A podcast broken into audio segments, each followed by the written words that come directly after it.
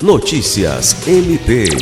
O Ministério Público do Estado do Acre solicitou à Secretaria de Estado de Saúde que adote providências no sentido de agilizar o tratamento de uma adolescente que, segundo a família, há quatro meses aguarda atendimento especializado. Apresentando convulsões, a paciente estava internada na UPA da Sobral, em Rio Branco, mas ainda não tinha o diagnóstico por falta de uma avaliação neurológica. Ao tomar conhecimento do caso, nesta terça-feira, 21, a promotora de justiça Mary Cristina do Amaral solicitou informações, bem como que a paciente seja atendida com a atenção e urgência que a gravidade do caso requer. Lucimar Gomes, para a Agência de Notícias do Ministério Público do Estado do Acre.